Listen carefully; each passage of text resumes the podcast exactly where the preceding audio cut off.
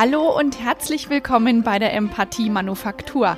Heute ist Montag und da gibt es wieder eine neue Folge hier in meinem Podcast. Ich bin Manuela Amann, ich bin Trainerin für Empathie und emotionale Intelligenz und ich freue mich, dass ich dich begleiten darf auf deinem Weg zu mehr Empathie und Mitgefühl in deinem Leben. Und heute, ja heute geht es genau um das Gegenteil. Ich habe vor, dich zu begleiten auf deinem Weg zu mehr Empathie.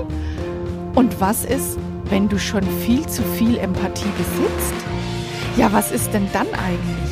Ich beschäftige mich mit der Frage, kann denn zu viel Empathie auch schaden? Kann zu viel Empathie schädlich sein? Und was mache ich, wenn ich tatsächlich zu viel Empathie besitze? Diese Frage, die kläre ich heute. Ich wünsche dir ganz viel Spaß und neue Erkenntnisse. Ja, und die Erkenntnis, die ich auf jeden Fall jetzt gemacht habe, ist, es ist wahnsinnig schwierig zu erklären, ob Empathie schädlich ist oder nicht. Denn du hast es zwar nicht mitbekommen, aber ich beginne jetzt sage und schreibe zum vierten Mal mit der Aufnahme dieser Folge. Und im Vorfeld habe ich schon zwei ähm, Grobkonstrukte gefertigt für diese Folge heute und war jedes Mal unzufrieden damit, weil ich es einfacher machen möchte. Und jetzt probiere ich es ein letztes Mal. Und ich beschränke es auf zwei Fragen, nämlich, was ist denn schädlich und was ist nützlich? Grundsätzlich würde ich sagen, schädlich ist immer dann etwas, wenn ich es nicht richtig benutzen kann. Wenn ich den Umgang oder die Handhabung nicht kenne.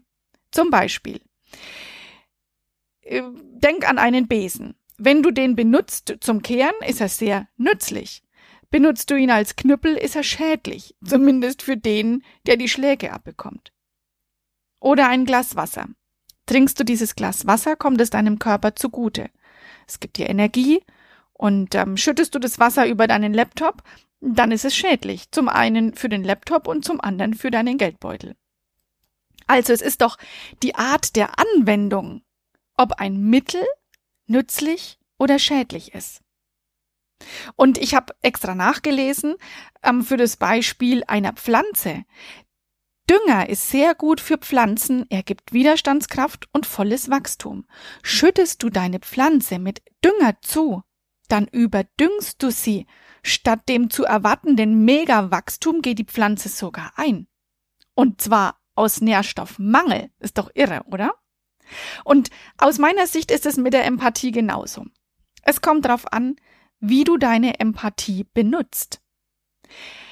Du kannst sie für dich und später auch für andere einsetzen, an andere weitergeben. Oder du gehst ein aus Empathiemangel. Und zwar aus Empathiemangel aus zweierlei Sicht.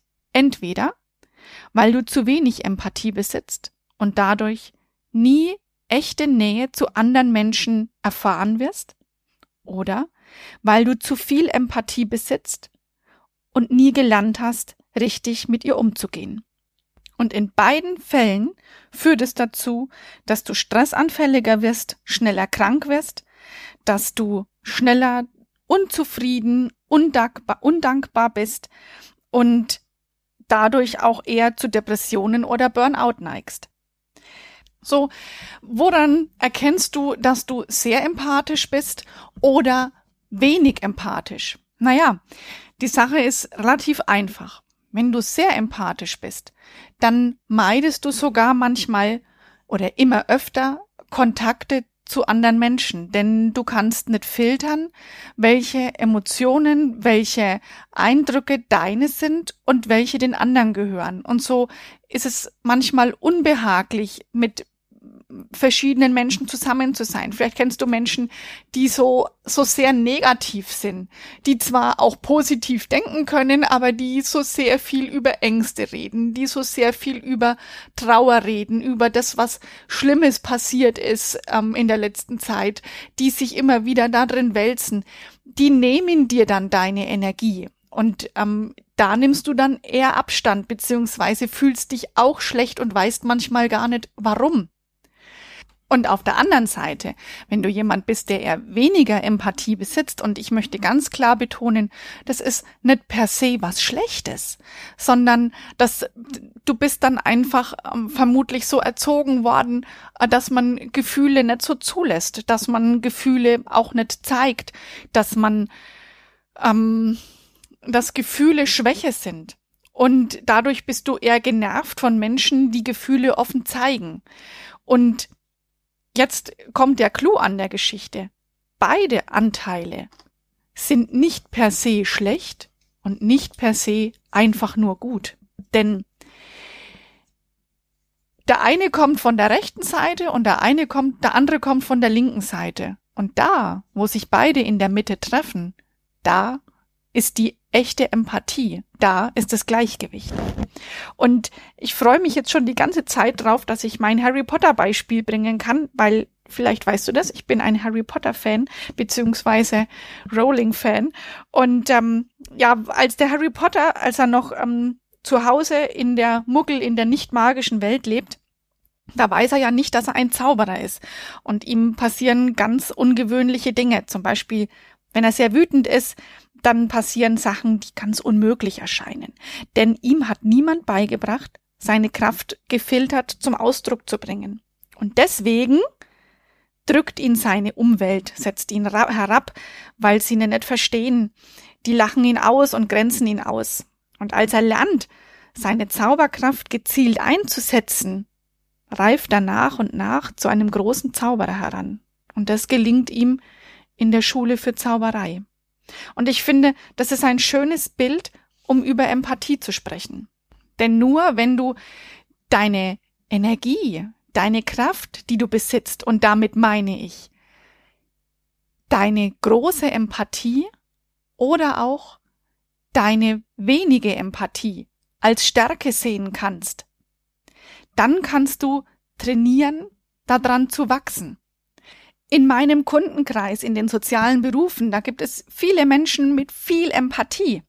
Und gleichzeitig haben die wenigsten eine Ahnung davon, wie sie ihre Empathie gezählt als Stärke einsetzen können. Und damit sind sie, wie so oft geschrieben wird, gerade in den letzten Monaten, ähm, sehr anfällig für Stress und werden auch manipulierbar. Sobald sich so jemand doch bewusst wird, dass die vermeintliche Schwäche eine Stärke ist, dann entfaltet die Empathie eine riesengroße Kraft, von der Stephen Hawkins spricht, wenn er sagt, dass Empathie die Welt retten kann. Und eine Empathie, die du, der du dir bewusst bist und sie ganz gezielt für dein Wohlergehen einsetzen kannst, die deine Bedürfnisse erfüllen kannst, die ist nie schädlich. Wenn du empathisch bist und deine Kraft nutzen kannst, dann bist du in deiner Mitte, bist du in deiner ganzen Kraft. Und genauso die andere Seite, sage ich jetzt mal, wenn du wenig Empathie besitzt, dann besitzt du eine Stärke, die von Realismus ausgeht, die das Ganze von einer nüchternen Seite betrachten kann. Und auch das ist total wichtig, um eine kraftvolle Empathie zu entwickeln. Denn damit kannst du wunderbar lernen, ähm, eben nicht über das Maß der Empathie rauszugehen. Und sie wird dir dann nicht schaden, sondern sie wird dir das bringen, was du mit purem Realismus nicht hast, nämlich richtigen Kontakt, nicht von Kopf zu Kopf, sondern von Herz zu Herz. Und die Empathie, der du dir dann bewusst bist, die kannst du ganz gezielt für dein Wohlergehen einsetzen. Und damit ist sie nicht schädlich. Wenn du empathisch bist und deine Kraft nutzen kannst, dann bist du in deiner Mitte, egal aus welcher Richtung du gerade kommst, und du bist in deiner ganzen Kraft. Also, wenn du es zulässt, deine Emotionen zu leben und lernst mit ihnen achtsam umzugehen, dann entwickelst du Selbstempathie und findest so immer wieder leicht zu deiner Mitte und du kannst aus der vollen eigenen Kraft Empathie schöpfen und schenken. Also, ist zu viel Empathie schädlich? Aus meiner Sicht? Es gibt nicht zu viel Empathie, denn Empathie ist die Reinheit, die Klarheit, sie ist wohltuend und sie ist schützend. Und sie wird nur dann schädlich, wenn der Anwender, die richtige Anwendung nicht kennt. Empathie in meinem Verständnis ist nie zu viel, denn sie ist der ausgewogene, flexible Zustand, um empathisch reagieren zu können. Und die super gute Nachricht, ja, Empathie kann man trainieren. Und da genug Empathie für alle da ist, ist die Empathie ein Mittel, das man aus dem Vollen schöpfen kann. Und sie ist unendlich. Sie wird mehr und mehr, wenn sich viele Menschen empathisch verhalten.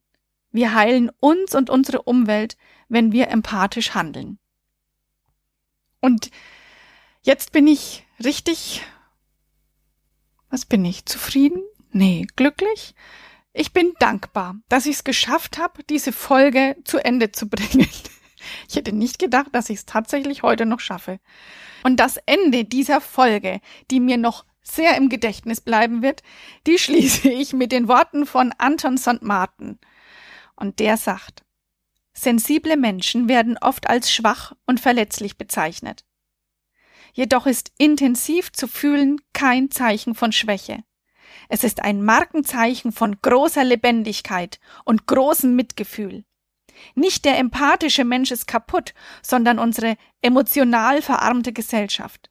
Es ist nichts Beschämendes daran, Gefühle authentisch auszudrücken, denn das hält den Traum einer menschlicheren Welt am Leben.